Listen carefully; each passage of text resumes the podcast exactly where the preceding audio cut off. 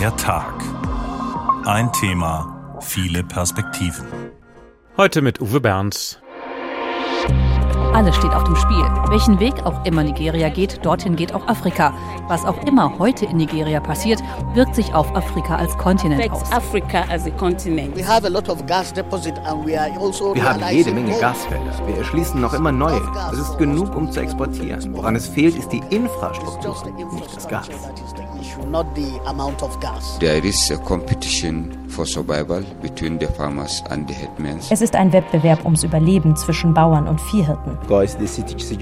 Ich denke, das Sicherheitsproblem beschäftigt Nigeria am meisten und die Wirtschaft. Sie sehen, alles fliegt uns um die Ohren. Es könnte so ein wohlhabendes Land sein. Den Menschen in Nigeria könnte es gut gehen. Sie leben in einer Demokratie, die Ölquellen sprudeln. Doch die bevölkerungsreichste und größte Volkswirtschaft Afrikas gerät immer mehr ins Wanken. Und das kann uns auch in Europa nicht gleichgültig sein. Trotz des vielen Öls leben die meisten Menschen dort in Armut. Sie leiden unter der grassierenden Korruption und die Gewalt der Terrormiliz Boko Haram sorgt für Angst und Unsicherheit im Land. Die Parlaments- und Präsidentschaftswahl vor einer Woche war überschattet von Pannen und Betrugsvorwürfen. Welche Zukunft hat das Land also und warum ist es auch für uns wichtig, dass Nigeria nicht im Chaos versinkt? Heute bei uns armes, reiches Nigeria. Was passiert, wenn Afrikas Riese wankt? Dunja Sadaki ist unsere Westafrika-Korrespondentin. Sie war jetzt für die Wahl zwei Wochen in Nigeria unterwegs und sie hat dort mit vielen Menschen gesprochen. Sie teilt heute ihre Eindrücke mit uns. Wie haben Sie das Land erlebt? Wie war die Stimmung so vor der Wahl? Also vor der Wahl war die Stimmung teilweise euphorisch. Viele Leute haben sich auf die Wahl gefreut, vor allen Dingen junge Menschen in Nigeria, weil sie sich eben versprochen haben, dass ein Wandel kommt, dass die Probleme, die sie am meisten betreffen, gelöst werden. Aber es gab auch viel Unzufriedenheit, denn kurz äh, vor der Wahl gab es eine große Bargeldknappheit, die für sehr, sehr viel Unmut ähm, gesorgt hat. Und diese Bargeldknappheit ist auf eine Währungspolitik der Regierung zurückzuführen. Welche Themen waren den Leuten wichtig? Also diese Bargeldknappheit auf jeden Fall, denn das Problem war die die Währung Naira sollte kurz vor der Wahl geändert werden, sozusagen ein neues Design her. Die Regierung hat gesagt, weil ähm, dadurch Wähler oder Stimmenkauf erschwert werden soll oder auch die Finanzierung von Terror. Aber tatsächlich hat es dazu geführt, es gab nicht genug neue Naira, so heißt die Währung, äh, Noten. Das heißt, man konnte, ich selbst war auch davon betroffen, man konnte kein Bargeld bekommen, man konnte sein Geld nicht wechseln, man konnte nicht an den Bankautomaten sein. Das Ergebnis waren riesige Schlangen, ein enormer Frust für die Menschen, denn Nigeria ist immer noch eine, auch eine Bargeldnation. Das ist ein Problem, aber für viele ist natürlich die Wirtschaftslage insgesamt ein großes Problem. Vor allen Dingen viele junge Menschen zum Beispiel brauchen dringend Jobs und die gibt es nicht genug in Nigeria. Und natürlich als drittes großes Problem ist die Sicherheitslage, vor allen Dingen im Nordosten des Landes. Nicht nur durch die Terrormiliz äh, Miliz Boko Haram, sondern vor allen Dingen durch den Islamischen Staat, der dort sich äh, festgesetzt hat. Also Politik ist in Nigeria nicht nur ein Thema für Elite Eliten. Es ist schon eine lebendige Demo Demokratie. Man diskutiert mit den Leuten? Auf jeden Fall, es war nicht schwer, Interviews zu kriegen. Die Leute kamen manchmal einfach, wenn sie mein Mikrofon gesehen haben, gesagt, ich möchte mit Ihnen über die Punkte, die mir wichtig sind, sprechen. Ähm, die Menschen sind sehr politisch, mit denen ich gesprochen habe, ob jung, ob alt. Da gab es keinen großen Unterschied, eben weil die drängendsten Probleme im Alltag spürbar sind. Das heißt, kein Mensch in Nigeria kommt an diesem Problem sozusagen in seinem Alltag vorbei. Und deswegen, so erkläre ich mir auch, dass viele gesagt haben, da muss man jetzt wählen gehen, um eine Möglichkeit vielleicht zu haben, etwas zu ändern im Land. Wie lief denn der Wahlkampf so ab? Hatten Sie den Eindruck, der war überwiegend fair? Der Wahlkampf im Vorhinein, mhm. äh, der ist natürlich, da geht es vor allen Dingen darum, welcher Kandidat hat ein gutes Netzwerk, welcher Kandidat hat besonders viele Ressourcen, Geld und kann viele Leute mobilisieren. Aber was neu war, war, sonst ist das eigentlich ein Präsidentschaftsrennen äh, zwischen den zwei großen Parteien APC und PDP. Und dieses Mal war es das erste Mal so, dass ein dritter Kandidat als Favorit oder als Mitfavorit galt, äh, Peter Obi von der Labour-Partei. Und das war eine neue, äh, das ist sozusagen neu Nigeria Nigeria gewesen, dass so viele Menschen sich für diesen Kandidaten begeistern konnten, was tatsächlich einfach äh, ein Novum ist, dass nicht nur die beiden großen Parteien gegeneinander angetreten sind um das Amt des Präsidenten, sondern eben auch eine dritte. Und das war für viele auch erfrischend und viele haben gesagt, vielleicht ist das ja unsere Alternative aus unseren Problemen heraus. Jonia Sadaki, wir reden gleich ausführlich weiter. Schauen wir uns erst nochmal die Ausgangslage bei der Wahl an. Sebastian Felder schaut auf die Wahl und die Folgen, denn da lief so manches nicht rund. Samstag, 25. Februar. Im westafrikanischen Nigeria sollen eigentlich an diesem Tag 93 Millionen Wahlberechtigte einen neuen Präsidenten und ein neues Parlament wählen. Am Morgen des Wahltages kommt es jedoch schon zu Problemen. Morgens früh hätte die Stimmabgabe beginnen sollen, aber in zahlreichen Städten des Landes sind die Wahlkabinen noch nicht aufgebaut. Es fehlt an Wahlunterlagen oder Personal. Schnell bilden sich vielerorts lange Schlangen, Frust macht sich breit. Insgesamt stehen 18 Kandidaten für das Amt des scheidenden Präsidenten Buhari zur Wahl, darunter auch eine Frau. Drei Kandidaten gelten als besonders aussichtsreich. Zum ersten Mal, denn in der Vergangenheit hatten immer die Regierungspartei APC und die stärkste Oppositionspartei PDP das Rennen unter sich ausgemacht. Sonntag, 26. Februar. Weil es am vorangegangenen Wahltag zu Verspätungen und logistischen Problemen gekommen war, öffnen einige Wahllokale auch am Sonntag nochmals. Die Nachrichtenagentur AP berichtet, dass an manchen Orten die Menschen auch über Nacht Schlange standen, um abzustimmen. Es war auch nicht das erste Mal, dass es solche Probleme gegeben hatte. Auch bei vergangenen Wahlen war es in Nigeria immer wieder zu Logistikproblemen gekommen, stellenweise auch zu Gewalt. Rund 400.000 Sicherheitskräfte sichern weiter landesweit die Stimmabgabe. Montag, 27. Februar. In den Bundesstaaten läuft nun die Auszählung. Zum ersten Mal waren Wähler biometrisch registriert worden und Ergebnisse kommen auf elektronischem Wege in die Hauptstadt Abuja. Laut Wahlbeobachtern war die nationale Wahlbehörde INEC in diesem Jahr deutlich besser vorbereitet im Vergleich zu vergangenen Wahlen. Und auch die Wahlbehörde selbst hatte im Vorfeld betont, alles sei bereit. Dienstag, 28. Februar. Ein Endergebnis lässt weiter auf sich warten. Gleichzeitig geben Oppositionspolitiker eine Pressekonferenz. Da spricht der Vorsitzende der Labour-Partei von einer unwiederbringlich kompromittierten Wahl. In der gemeinsamen Pressekonferenz mit der stärksten Oppositionspartei, der PDP, fordert er die Annullierung der so wörtlich Scheinwahl. Während der Pressekonferenz und der Bekanntgabe weiterer Auszählungen kommt es in der Hauptstadt Abuja im Laufe des Tages zu spontanen Demonstrationen. Bis zum Nachmittag liegen nur die Ergebnisse aus etwa der Hälfte der Bundesstaaten vor. Aber langsam zeichnet sich ein Vorsprung für Bola Tinubu von der Regierungspartei APC ab. Mittwoch, 1. März. In den frühen Morgenstunden steht fest, der Kandidat der Regierungspartei Tinubu hat die Wahl gewonnen. Der 70-jährige Bola Tinubu hat laut Wahlkommission 36 Prozent der Stimmen erhalten. Sein Hauptrivale Atiku Abubakar von der größten Oppositionspartei PDP kommt auf 29 Prozent und der dritte aussichtsreiche Kandidat Peter Obi von der Labour-Partei liegt bei 25 Prozent der Stimmen. Vor allem junge Menschen hatten ihn im Vorfeld unterstützt, was zu dem für Nigeria ungewöhnlichen Wahlkampf mit drei aussichtsreichen Präsidentschaftskandidaten geführt hatte. Noch am Abend desselben Tages kündigt seine Partei an, das Ergebnis gerichtlich anfechten zu wollen. Donnerstag, 2. März. Um zu unterstreichen, dass er das Wahlergebnis nicht anerkennt, verkündet Peter Obi den eigenen Wahlsieg. Wir haben die Wahl gewonnen und wir werden es den Nigerianern beweisen, sagt Obi. Tatsächlich ist es schon sehr häufig vorgekommen, dass unterlegene Kandidaten ein Wahlergebnis in Nigeria angefochten haben. Vor Gericht durchsetzen konnte sich damit allerdings bisher noch nie jemand. Freitag, 3. März. Während nun die 30-Tage-Frist läuft, die die Opposition hat, um das Wahlergebnis anzufechten, wird schnell deutlich, dass sich der neue Präsident bald den Mehrfachkrisen des Landes annehmen muss. Bei einer Explosion am Freitag kommen mindestens zwölf Menschen ums Leben. Eine lokale Polizeisprecherin gibt als Ursache für den Unfall an, dass eine illegal betriebene Raffinerie Öl aus einer Pipeline stehlen wollte und beim Beladen der Tanklaster ein Funke zu der Explosion geführt habe. Es kommt immer wieder zu Unfällen im Zusammenhang mit illegalen Raffinerien. Sie zu betreiben ist lukrativ in dem Land, das zu den größten Ölexporteuren der Welt zählt. Und trotzdem leben fast zwei Drittel der mehr als 213 Millionen Einwohner in Armut.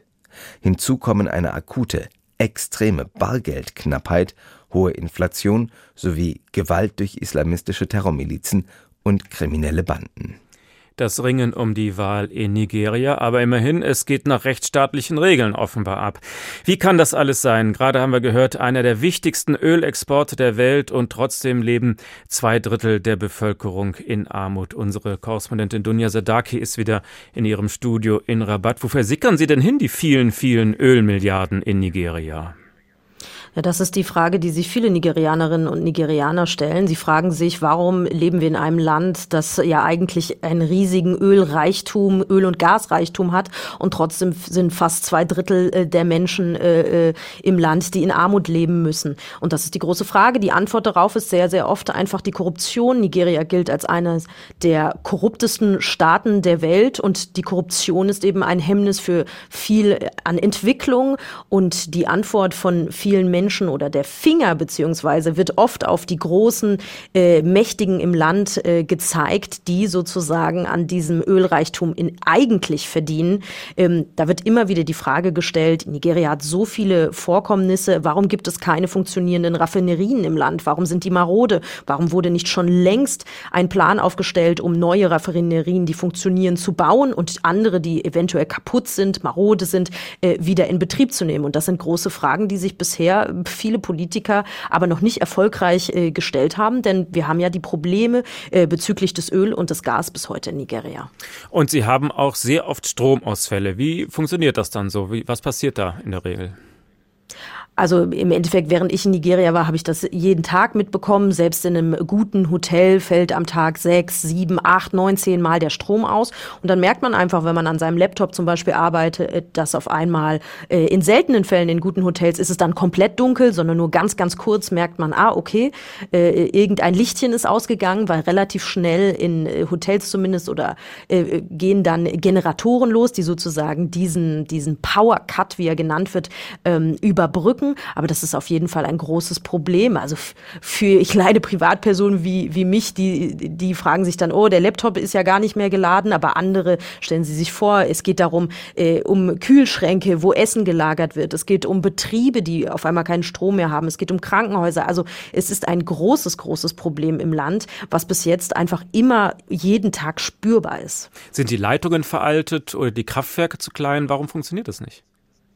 Ja, die, äh, die Regierung sagt zum Beispiel, es gibt, äh, un, es gibt äh, Gaslecks, weil es dort Attacken auf diese Gaslecks äh, gibt. Das sei zum Beispiel ein äh, Punkt, aber das ist wieder, äh, wieder andere sagen, das Problem ist, hängt an der Korruption, dass bestimmte Dinge, die einfach sozusagen Standard sein sollten, die gut funktionieren sollten in so einem öl- und gasreichen Land, dass die einfach nicht funktionieren und dass flächendeckend für Millionen von Menschen regelmäßig der Strom ausfällt ausfällt. Also das ist wieder eine von den Mehrfachkrisen, die wir eben gerade schon angesprochen haben in dem Beitrag von dem Kollegen, ähm, die bisher immer noch akute Probleme sind im Alltag vieler Nigerianerinnen und Nigerianer. Ebenso wie die langen Schlangen an den Tankstellen, auch für ein Land, in dem das Öl fließt, eigentlich undenkbar. Warum werden die eigenen Tankstellen nicht versorgt?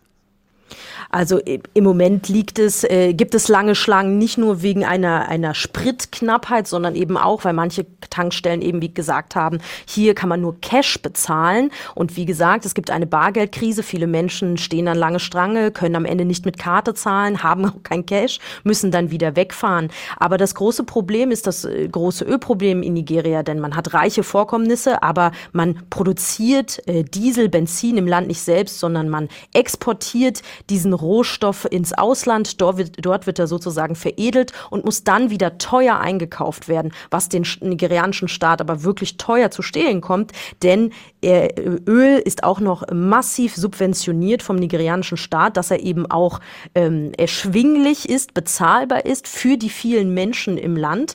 Und da kommt es dann eben oft einfach zu Engpässen und da kommt es auch zu viel Unzufriedenheit, äh, zu viel Unzufriedenheit bei den Menschen, wenn sie lange, Stange, lange Schlange stehen müssen, ähm, weil eben nicht genug Sprit da ist und sie sich fragen, aber wir leben doch in einem der größten ölproduzierenden äh, Ländern des Kontinents. Nigeria ist ein sehr junges Land. Wie steht es um die Qualität der Bildung? Gibt es gute Schulen, ordentliche Universitäten? Ist die Bildung für alle zugänglich?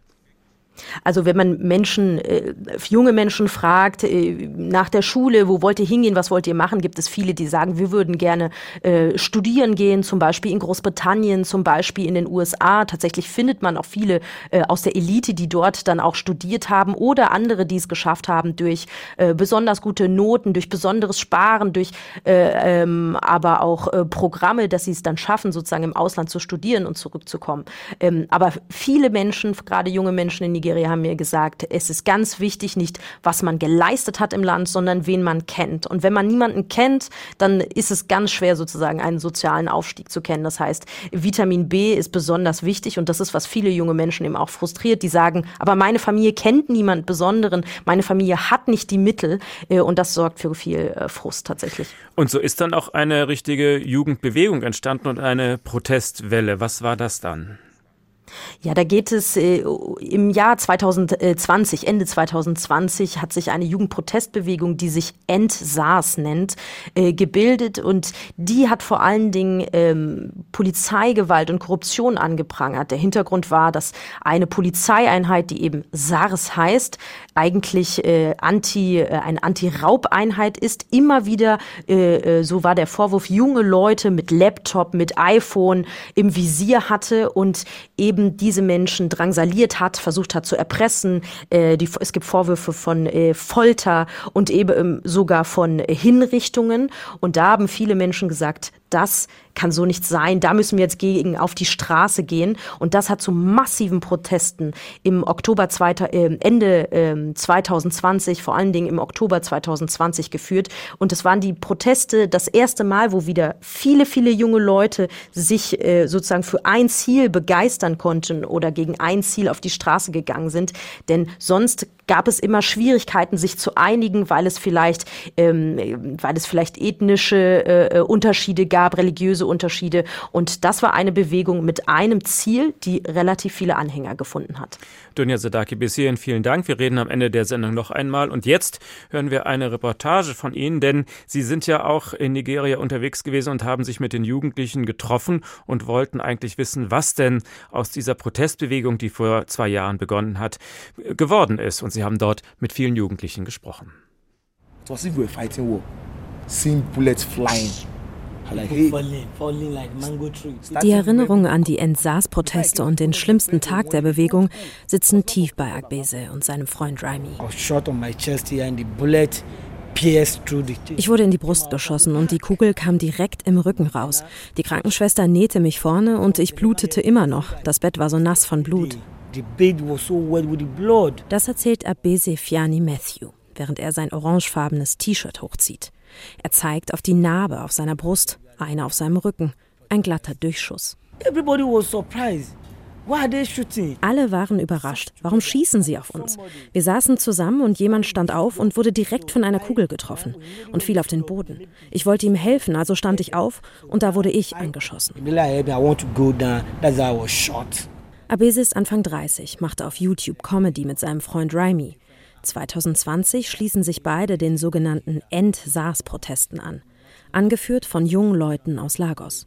Sie demonstrieren in Massen gegen die Anti-Raub-Spezialeinheit SARS. Der wurde nicht nur Korruption und Erpressung, sondern auch schwere Menschenrechtsverletzungen vorgeworfen. Exzessive Gewalt, Folter, Vergewaltigungen und sogar Hinrichtungen. Im Visier der Spezialeinheit vor allem junge Leute wie die beiden – Bunte Haare, Dreadlocks, verziert mit Perlen, selbst designte T-Shirts, erzählt Abesis Freund Raimi Ahmed Olamide. Wenn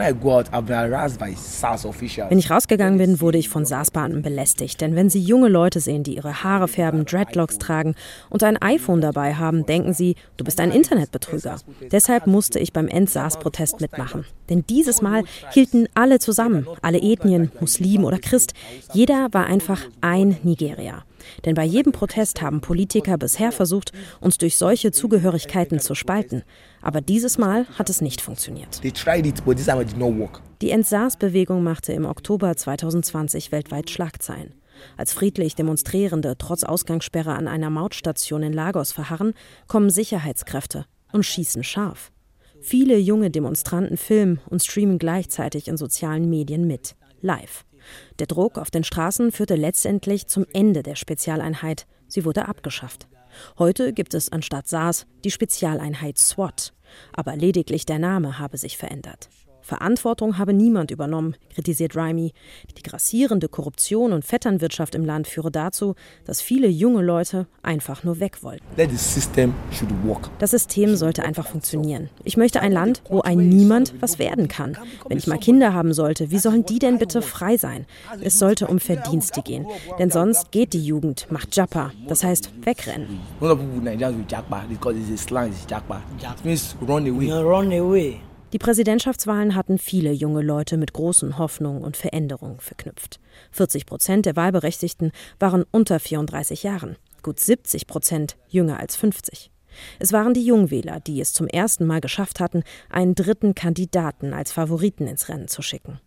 Traditionell liefern sich Nigerias große Parteien ein Kopf-an-Kopf-Rennen. Die Protestbewegung habe viele junge Leute politisiert in Nigeria, sagen die beiden.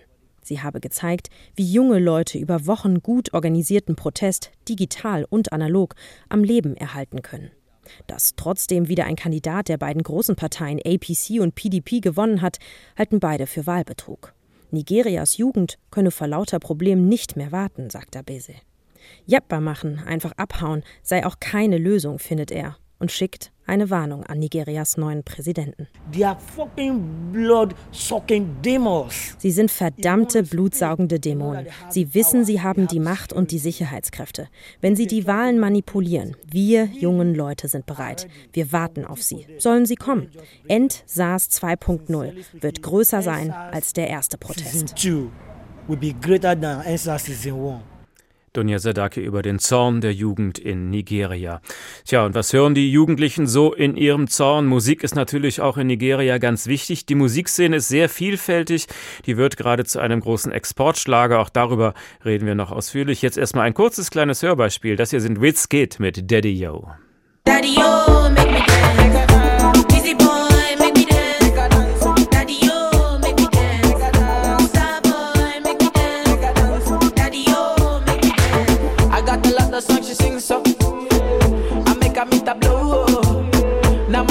dey sing so. She never ever do. When we did nobody there, she did like the one dress, you know. She did do the dirty dance, you know. Valentino she dey wear, you know. She call me funk master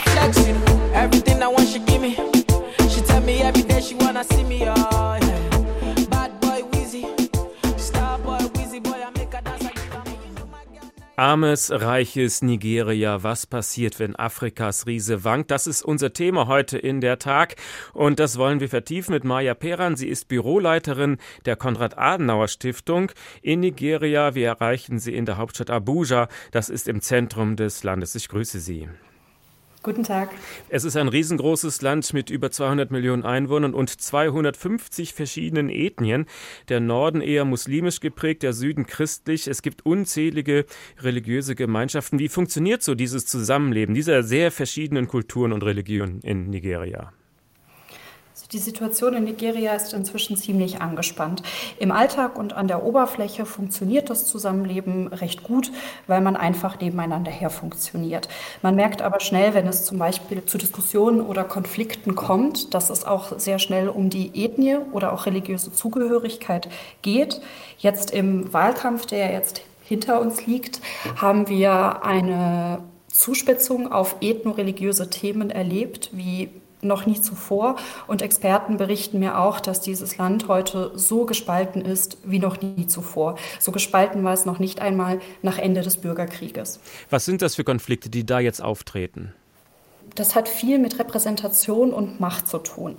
Wir haben ja eine grobe Aufgliederung in einen vorwiegend muslimischen Norden und einen vorwiegend christlichen Süden. Die christliche Bevölkerung wirft der aktuellen Regierung vor, schon lange antichristliche Politik zu machen, sie, wenn sie angegriffen werden, nicht genug zu schützen und wichtige Ämter, die mit Macht, Geld und Prestige einhergehen, vor allem mit Muslimen zu besetzen. Und das sorgt natürlich für viel Unruhe. Außerdem gibt es Ressourcenkonflikte im Land, die zwar nicht ihren Ursprung in ethnoreligiösen Themen haben, die aber zunehmend derart aufgeladen werden.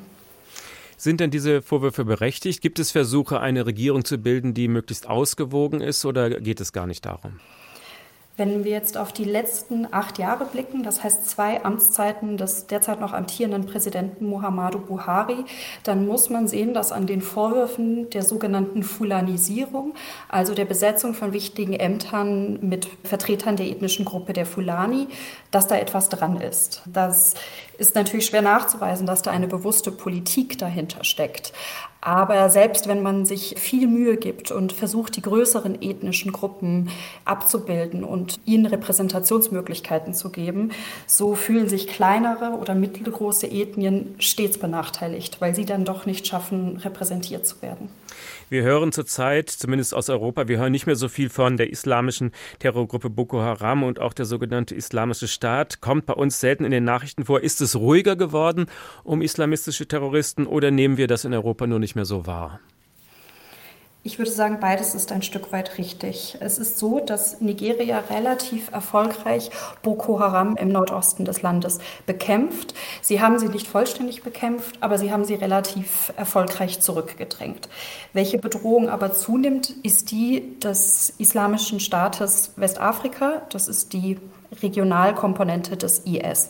Und wir erleben grenzüberschreitend auch aus Nigeria eine potenzielle Flankenbildung der verschiedenen regionalen IS-Gruppen. Einerseits IS Sahel und einerseits IS Westafrika. Und wenn sich das bewahrheitet, was Experten beobachten und befürchten, dass sich von Westafrika quer über das Land Richtung Zentralafrika diese Gruppen zusammentun, dann kann es sehr gefährlich und sehr instabil in der Region werden. Also Sie befürchten, die Sicherheitslage in Nigeria könnte sich weiter zuspitzen? Die neue Regierung muss in jedem Fall dezidiert weiter an der Terrorismusbekämpfung arbeiten, sie zu einer Priorität erklären und auch grenzüberschreitend mit seinen Nachbarn effizienter zusammenarbeiten. Der neue Präsident stammt aus der bisherigen Regierungspartei. Immerhin ist es ein geordneter Übergang. Der Vorgänger darf nach zwei Amtszeiten nicht wieder antreten. Er hält sich auch daran. Also das klingt hier erstmal alles ganz geregelt. Trauen Sie dem neuen Präsidenten Boal Tinubu zu, das Land zusammenzuführen? Das trauen relativ wenige Personen in Nigeria ihm zu und auch ich bin hier kritisch. Bola Tinubu, der neue Präsident, steht für die Kontinuität der bisherigen Macht, Eliten und Geldpolitik in Nigeria. Er ist nicht als Reformer bekannt und er hat auch keine entsprechenden Tendenzen, sodass wir nicht davon ausgehen können, dass er sich zum Ziel gesetzt hat, dieses Land zu vereinen und eine Galionsfigur zur Zusammenführung, Befriedung zu werden. Was man ihm aber dennoch zutrauen kann, das ist ein Best-Case-Szenario, über das viel gesprochen wird, ist, dass er schafft, die wirtschaftliche Entwicklung des Landes anzustoßen und die Sicherheitslage etwas zu verbessern, zu stabilisieren. Das sind recht bescheidene Ziele, die Sie da setzen, oder? Ja, das klingt durchaus bescheiden. Wir erleben aber in Nigeria auch einen Zustand an Fragmentierung, Instabilität, und auch grassierender Armut, dass eigentlich der Ausgangspunkt ein so negativer ist, dass es schon mal ein Erfolg ist, dass sich das Land nicht weiter destabilisiert und dass man jetzt wirtschaftspolitisch, sicherheitspolitisch erste wichtige und richtige Schritte in eine nachhaltige Entwicklung geht.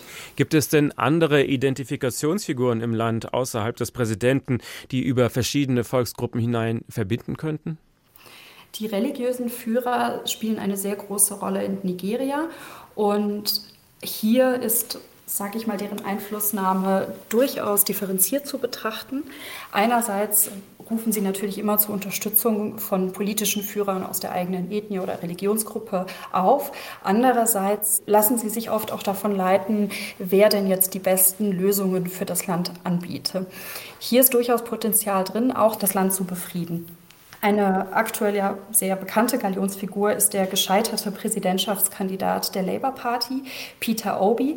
Er hat, auch wenn es ihm nicht gelungen ist, die Präsidentschaft für sich zu entscheiden, einen starken Achtungserfolg eingefahren. Er versammelt die Jugend, die ja den Großteil der Bevölkerung ausmacht, hinter sich und die geistige Elite des Landes. Und interessant wird werden, ob er diese Position auch ausbauen kann und seine politische Ausgangsposition zum Beispiel für die nächsten Wahlen festigen kann. Das heißt, in vier Jahren könnte es vielleicht einen stärkeren Kandidaten geben als dieses Mal?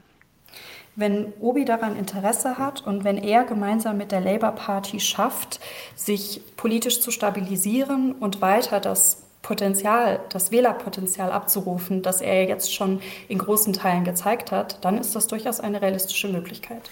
Aber Ihre Analyse jetzt ist eher ernüchternd. Sie sagen, wenn es nicht schlimmer wird, dann ist das schon ein Erfolg? Dann ist das schon ein Erfolg. Die Situation im Land ist aber inzwischen so komplex und so prekär, dass wirklich erste Erfolge eingefahren werden. Es müssen erste Schritte zu einer wirtschaftlichen Entwicklung gegangen werden. Und es hängen viele Folgefragen dran. Wir erleben in dem Land eine breite Energieunsicherheit, Ernährungsunsicherheit. Das Land kann sich nicht selbst versorgen. Die Landwirtschaft ist relativ schwach.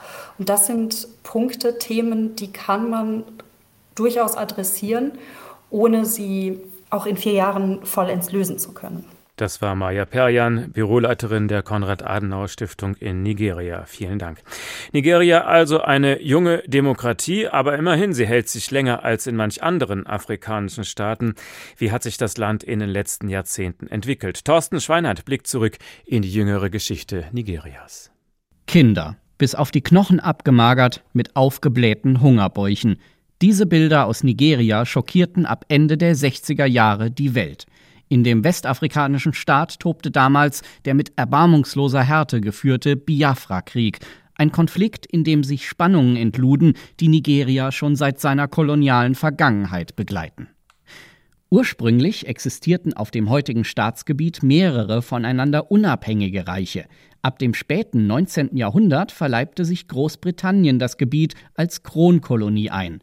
Dieses Gebilde setzte sich aus drei Regionen zusammen der Norden, wo hauptsächlich die islamischen Hausa lebten, der Westen mit der Volksgruppe der Yoruba und der Südosten mit den zumeist christlichen Ibo.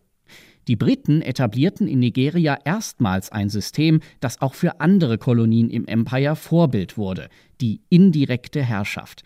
Anstatt die bestehenden Machtstrukturen zu zerschlagen, ließ man die traditionellen Regierungsformen oder was man dafür hielt, weitgehend unangetastet. Allerdings protegierten die britischen Kolonialherren vorrangig die muslimischen Herrscher im Norden, was schon damals zu einer Spaltung der Regionen führte. 1960 erlangte Nigeria die Unabhängigkeit, doch damit verschwand das politische Ungleichgewicht nicht.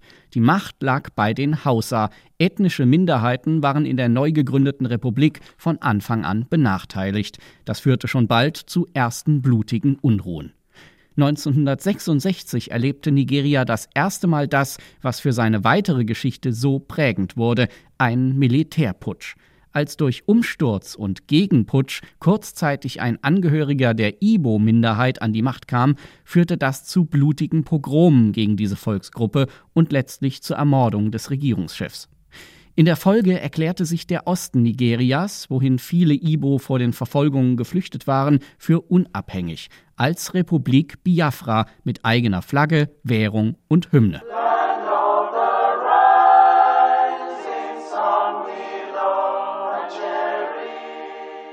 Der Biafra-Krieg und die damit verbundene absichtlich herbeigeführte Hungersnot waren eine der größten humanen Katastrophen Afrikas. Schätzungsweise forderte sie mindestens eine Million Todesopfer. Der Krieg endete 1970 mit der Kapitulation Biafras. Bis in die 90er Jahre putschten sich immer wieder wechselnde Militärs an die Macht. Eine Tendenz hin zu mehr Demokratie zeigte sich erst wieder ab 1999, als Nigeria eine neue Verfassung erhielt. Darin definiert sich Nigeria als föderale Republik, an deren Spitze ein Präsident mit weitreichenden Machtbefugnissen steht. Der Präsident wird alle vier Jahre direkt gewählt, zuletzt am 28. Februar diesen Jahres, und seine Regierungszeit ist auf zwei Amtszeiten beschränkt. Nigeria ist mit rund 220 Millionen Einwohnern das bevölkerungsreichste Land Afrikas. Durch seine Ölexporte gehört es auch zu den afrikanischen Staaten mit der größten Wirtschaftskraft. Trotzdem lebt mehr als die Hälfte der Bevölkerung unter der Armutsgrenze. Aktuell sorgt Benzinknappheit für kilometerlange Staus an Tankstellen und auch Bargeld ist kaum zu bekommen, da viel zu wenige Banknoten in Umlauf gebracht wurden. Terrororganisationen wie Boko Haram und der Islamische Staat sind im Land aktiv, besonders im Norden, und die Kriminalitätsrate ist extrem hoch. Die Wut der Bevölkerung wächst auf die allgegenwärtige Korruption und auf die für ihr oft brutales Vorgehen gefürchtete Polizei. Nigeria ist aber auch das afrikanische Land mit den meisten jungen Menschen. Gerade unter ihnen ist die Sehnsucht nach einem echten demokratischen Wandel stark. Der Wunsch nach demokratischem Wandel ist groß, aber das ist natürlich alles nicht so einfach, wenn es mit Nigeria nicht ökonomisch aufwärts geht. Und das ist nun mal die Voraussetzung für vieles. Deshalb sprechen wir jetzt mit Katharina Felgenhauer von der Delegation der deutschen Wirtschaft in Nigeria. Wir erreichen Sie in Lagos. Ich grüße Sie. Hallo aus Lagos. Was sind denn für deutsche Firmen in Nigeria aktiv? Was für Produkte verkaufen wir dorthin? Deutsche Firmen sind in Nigeria in ganz verschiedenen Bereichen unterwegs. In der Landwirtschaft und Lebensmittelindustrie, in der Bauwirtschaft, in der chemischen und verarbeitenden Industrie. Wir sehen auch von Zulieferern, die direkt an nigerianische Kunden verkaufen, über deutsch-nigerianische Gemeinschaftsinvestitionen bis hin zu lokaler Produktion, verschiedenes deutsches Engagement. Dementsprechend vielseitig sind auch die Herausforderungen und Wünsche der deutschen Unternehmer und ihrer Partner. Gibt es denn noch eine starke Mittelschicht oder eine Oberschicht, die sich zum Beispiel deutsche Autos leisten können? Auch sowas ist interessant? Auf jeden Fall. Die Gesamtbevölkerung in Nigeria beträgt inzwischen über 220 Millionen Einwohner. Nicht alle davon können sich zum Beispiel deutsche Autos leisten, aber es gibt eine ausgeprägte und auch wachsende Mittelschicht, die sehr an deutschen Produkten nicht nur für den Endverbrauch interessiert sind. Zum Beispiel, was verkaufen Sie denn noch alles nach Nigeria? Ein großer Schwerpunkt für deutsche Unternehmen hier ist die Zulieferung an die verarbeitende Industrie. Das heißt, deutsche Maschinenlieferanten oder auch Produzenten, zum Beispiel von chemischen Produkten, finden hier einen ganz interessanten Absatzmarkt. Die Entwicklung in der verarbeitenden Industrie ist vielleicht nicht so schnell, wie man sie sich erhofft, aber birgt noch ganz viel Potenzial, das wir auch als deutsche Unternehmerschaft heben sollten. Wie steht das Land ökonomisch da? Was sind die Schwächen und wo sehen Sie die Chancen in Nigeria? Nigeria ist wirklich ein Land, das viele Schwächen mit sehr vielen Chancen vereinbart. Die derzeitigen Herausforderungen äh, betreffen insbesondere die makroökonomische Situation, das heißt konkret dass in vielen Bereichen der Wirtschaftsaufschwung nicht so schnell sichtbar wurde wie erwartet, auch nach der Corona-Zeit.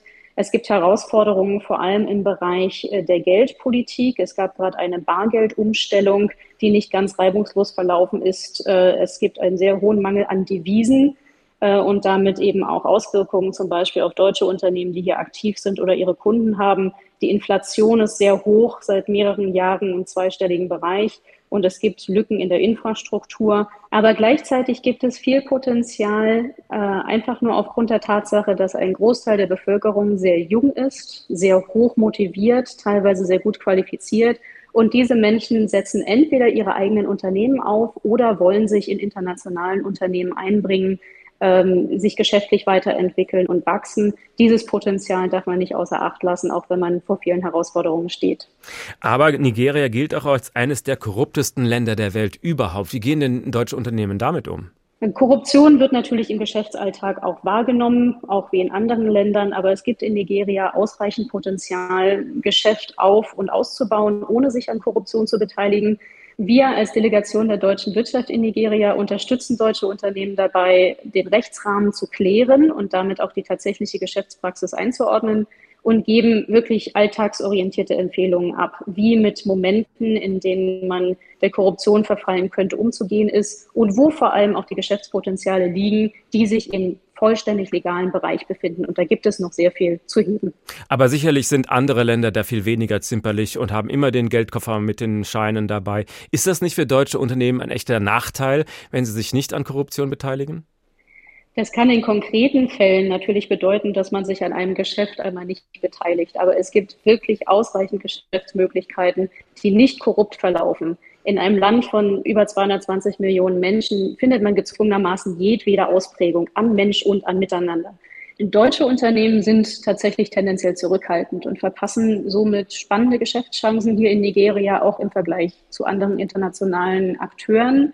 Diejenigen, die den Schritt wagen, bleiben in der Regel lange hier, sowohl die Unternehmen als auch einzelne Unternehmensvertreter und Vertreterinnen. Und wir selbst als Delegation der deutschen Wirtschaft in Nigeria sind schon seit über 40 Jahren hier vor Ort und unterstützen gern. Nigeria könnte so ein wohlhabendes Land sein. Es ist viel Öl im Land. Warum bleibt der Wohlstand in so wenigen Händen? Der Wohlstand in Nigeria verteilt sich etwas unausgewogen. Das sollte aber nicht darüber hinwegtäuschen, dass es äh, viele Möglichkeiten gibt, gerade für deutsche Unternehmen, sich an der lokalen wirtschaftlichen Entwicklung zu beteiligen, als Lieferanten einzubringen und diesen Zielmarkt, der so groß ist und jährlich mit fünf Millionen Menschen einen Zuwachs erfährt, wirklich selbst zu, zu äh, erfahren, zu erobern das heißt, die Potenziale überwiegen und auch die deutschen Lieferanten tragen dazu bei, dass sich die Wirtschaft hier vor Ort weiter diversifiziert und etwas unabhängiger macht vom Ölgeschäft. Das war Katharina Felgenhauer von der Delegation der deutschen Wirtschaft in Nigeria. Vielen Dank.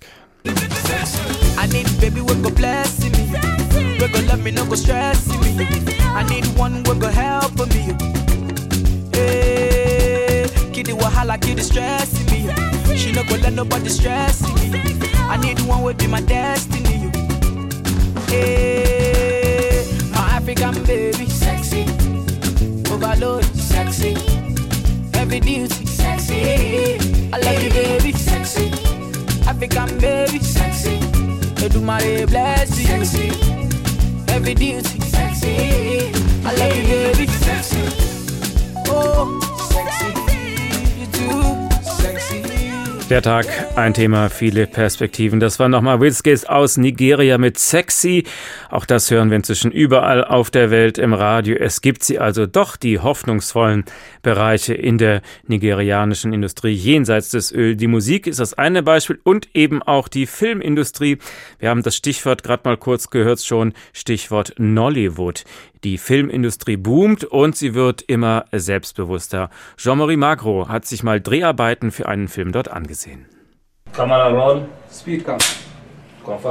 So klingt es normalerweise, wenn am Filmset alles glatt läuft. Action! Aber in Nigeria läuft schon seit einiger Zeit nicht mehr alles glatt. Meistens ist es wie mit dem Dieb in der Nacht. Es könnte die wichtigste Szene im Film sein. Und auf einmal gehen die Lichter aus.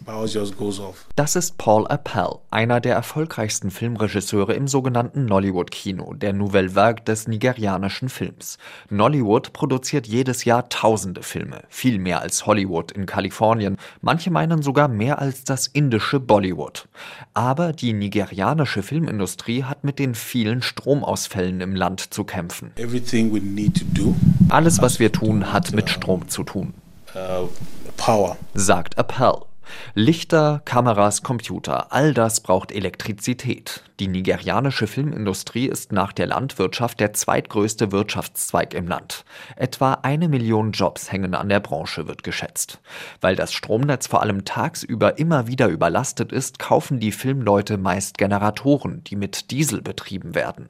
Eines Nachts bei einem Dreh in einem Gebäude, erinnert sich Appel, gingen plötzlich die Lichter aus. Eine Lösung musste her. Appel ging zu einem Laden.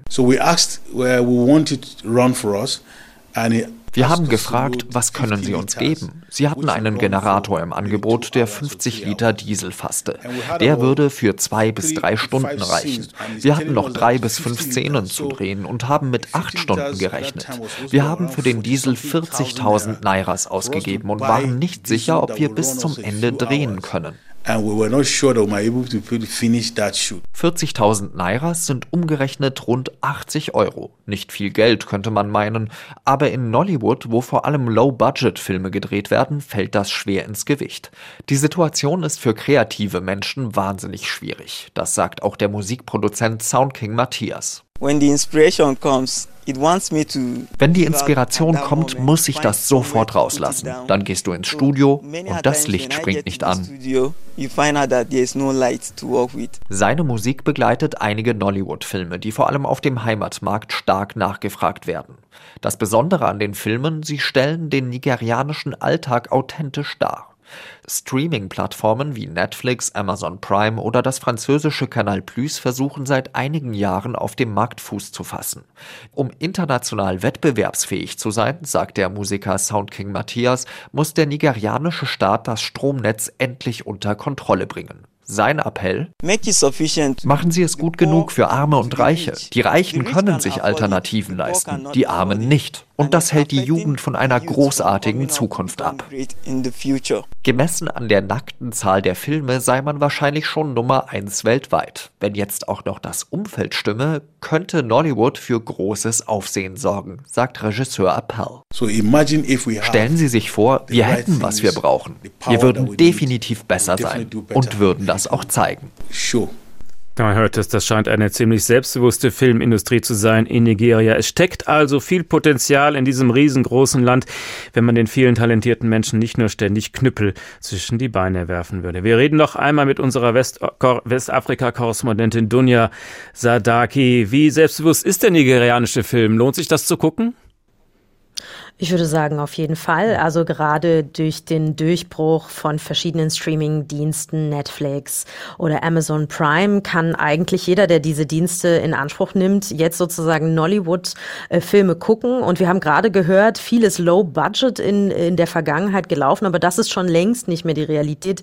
Wir haben Nollywood-Filme, äh, Filme aus Nigeria mit größeren, viel, viel größeren Budgets, die, ähm, die auch zum Beispiel auf berühmten Festivals wie dem Sundance Festival laufen, ähm, große Filme, die auf jeden Fall meiner Meinung nach mit äh, den Hollywood oder vielleicht auch Bollywood aus Indien Filmen mithalten können. Und die Filme persönlich, was daran erfrischend ist, eben, was haben wir gerade auch schon im Beitrag gehört, dass es neue Themen sind, dass es sehr nigerianische, sehr afrikanische Themen sind, die dort auch, äh, ähm, die dort auch stattfinden. Zum Beispiel ein Film, ähm, der heißt Olottery, da geht es um eine Undercover- Journalistin, die äh, undercover geht im Menschenhandel in Nigeria. Also ein ganz aktuelles Thema. Es ist also längst nicht mehr so, dass der weiße Mann den Afrikanern sagt, wie ein Film zu funktionieren hat. Die wissen genau, was sie machen. Ja, auf jeden Fall. Wir haben natürlich von vielen Herausforderungen äh, äh schon gehört.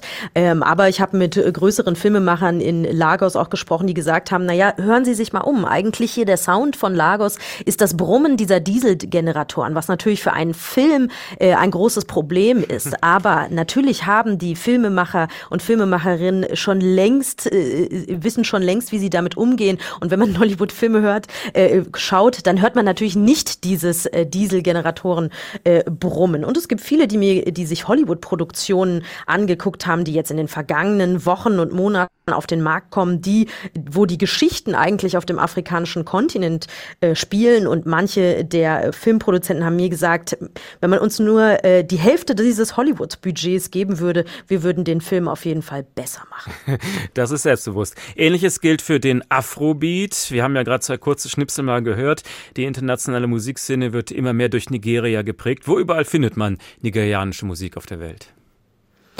Ich würde sagen, da kann man einfach das Radio anmachen, jedes Jugendradio auch äh, in Deutschland. Und da wird man diese Beats, die wir ja auch vorhin gehört haben, äh, diese schnellen Beats, diese eingängigen Melodien wird man da hören. Und ich glaube, richtig groß gemacht haben natürlich äh, nigerianische Stars wie Wizkid, wir haben ihn heute gehört, oder Burner Boy. Burner Boy zum Beispiel hat das natürlich schon längst, das wissen die junge Hörerinnen und Hörer, auf die internationale Bühne geschafft. Im letzten Jahr hat er einen Grammy gewonnen für das beste Album 2022. Also äh, diese Musik ist schon längst da, sie ist schon längst erfolgreich, sie wird schon längst kopiert von vielen internationalen Stars.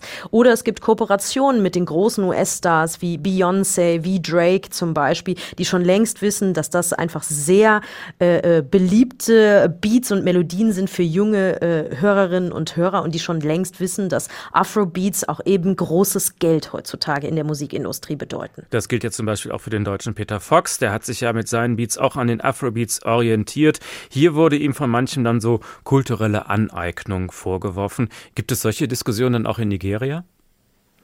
Ja, es gibt natürlich die Diskussion, dass verschiedene internationale Künstler sich an den Beats äh, bedienen und generell gibt es unterschiedliche Meinungen in Nigeria. Also ich habe mit Leuten gesprochen, die haben gesagt, das ist gut, wenn mehr und mehr Leute sich daran äh, sozusagen erfreuen und cool finden, was wir hier produzieren und andere sagen, na ja, aber dann sollten ja eigentlich schon die die die ursprünglichen äh, Macher und Erfinder äh, irgendwie daran teilhaben an diesem Erfolg.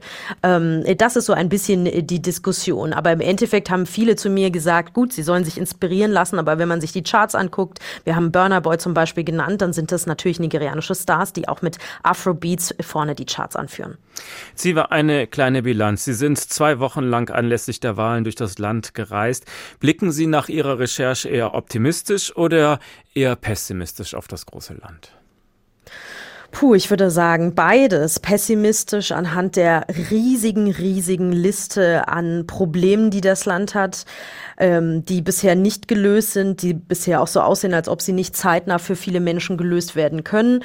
Ähm, da ist natürlich die Sicherheitskrise, die Wirtschaftskrise und alle Krisen, äh, die wir, glaube ich, in dieser Sendung auch schon äh, benannt haben. Das stimmt mich ehrlich gesagt äh, pessimistisch. Was mich optimistisch eigentlich äh, stimmt, sind eigentlich die jungen Menschen, die ich getroffen habe. Also so viele Leute, die wirklich viel Engagement zeigen in Nichtregierungsorganisationen, um äh, politisch etwas zu bewegen oder in oder zum Beispiel auch Leute, die Teil einer Protestbewegung sind und die sagen, wir bleiben da dran, wir gehen nicht aus dem Land raus, sondern wir versuchen eben alles. Oder natürlich Menschen, die ähm, einfach selber sozusagen self-made erfolgreich werden. Dazu gehören garantiert viele Afrobeat-Stars und Musiker und Musikerinnen oder auch Menschen, die in der nigerianischen Filmindustrie arbeiten. Da haben mir nämlich Leute gesagt, gut, der Staat schafft es vielleicht nicht, diese Arbeitsplätze, die die jungen Leute haben und brauchen, zu schaffen. Aber wir, die Filmindustrie, wenn wir größer werden, wenn wir wachsen, wir beschäftigen sehr, sehr viele Menschen über Monate und wenn wir erfolgreicher werden, werden wir größer und können mehr Menschen beschäftigen. Also dazwischen ist so ein bisschen mein Gefühl und auch ein bisschen die Hoffnung, deswegen eigentlich eher die Hoffnung Richtung Optimismus, ähm, dass eben für so viele junge Menschen gerade sich etwas im Land bewegt, und auch für diesen riesigen Staat, man muss sich das, glaube ich, nochmal vergewissern, Nigeria wird laut UN-Schätzung 2050 der drittgrößte Staat der Welt sein, hinter China und Indien, die größte Volkswirtschaft Afrikas, die größte Demokratie ähm, des Kontinentes. Und deswegen ist es, glaube ich, für mich persönlich auch einfach so wichtig, dass es dass es Hoffnung gibt und dass es, dass ich optimistischer hinblicke als pessimistisch. Deshalb äh, ist es auch wichtig, dieses Land nicht zu ignorieren, weil es halt auch immer wichtiger werden wird in den nächsten Jahrzehnten. Setzen wir die ganz egoistische europäische Brille auf. Warum ist es für uns denn hier wichtig, dass Nigeria stabil bleibt? Ich glaube, ich habe die Gründe schon genannt, wie groß dieser Staat ist, wie wichtig dieser Staat ist. Und Experten haben mir eigentlich auch immer wieder gesagt, an Nigeria geht kein Weg äh, auf dem afrikanischen Kontinent vorbei. Was hier passiert, was dort gelingt oder auch nicht gelingt, hat direkte Auswirkungen auf die ganze Region. Das, das äh, machen wir ein Beispiel, wenn mehr und mehr Menschen keine Zukunft in ihrem eigenen Heimatland äh, sehen, dann wollen sie weg. Wenn sie sich nicht sicher fühlen wegen terroristischen Gruppen, dann wollen sie weg. Das heißt, sie werden migrieren in die Nachbarstaaten, gegebenenfalls äh, weiter in den Norden, wenn sie es schaffen. Das ist ein ganz großes Problem bei so vielen Menschen natürlich in der Region. Aber es ist auch wichtig einfach, dass Nigeria eine stabile Demokratie bleibt, weil wenn wir uns mal die Nachbarstaaten angucken, in Westafrika, in der Sahelregion, gibt es dort immer mehr äh, Militärputsche, Militärjuntas, die regieren oder Präsidenten, die sich durch Verfassungsänderungen ihre Amtszeiten sozusagen länger schreiben. Ähm, deswegen ist es, glaube ich, wichtig, dass es diese Wahlen in Nigeria gab und dass die Menschen dort auch das Gefühl Gefühl haben, dass sie frei und fair äh, waren. Und das werden sie jetzt im Nach äh, Nachhinein äh, im Land selber diskutieren müssen. Aber ich glaube auch, der Satz stimmt, an Nigeria geht in Afrika und nicht nur in Afrika kein Weg vorbei. Und immerhin, es war eine demokratische Wahl und immerhin, es gab einen dritten Kandidaten, der bei jungen Leuten sehr beliebt ist. Also wenn der sich bewährt in seiner Oppositionsarbeit, könnte das auch eine optimistische Perspektive sein für das Land?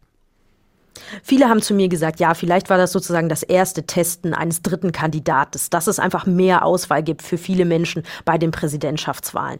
Ähm, aber natürlich herrscht im Moment erstmal bei sehr, sehr vielen die Enttäuschung, denn es hat, wie gesagt, der Regierungskandidat äh, gewonnen. Er wird Präsident sein. Das heißt, erstmal auf dem Blatt Papier und bei der Regierungsführung sehen wir keine Veränderung in Nigeria, die von vielen Menschen ja so sehnlich herbeigewünscht wurde. Dunja Sadaki, Westafrika-Korrespondentin, herzlichen Dank für die vielen Eindrücke aus Nigeria. Das war der Tag, ein Thema, viele Perspektiven. Es lohnt sich, dieses wichtige Land im Auge zu behalten, aus eigennützigen Gründen und natürlich einfach, weil es ein unglaublich spannendes Land ist. Das wollten wir heute zeigen.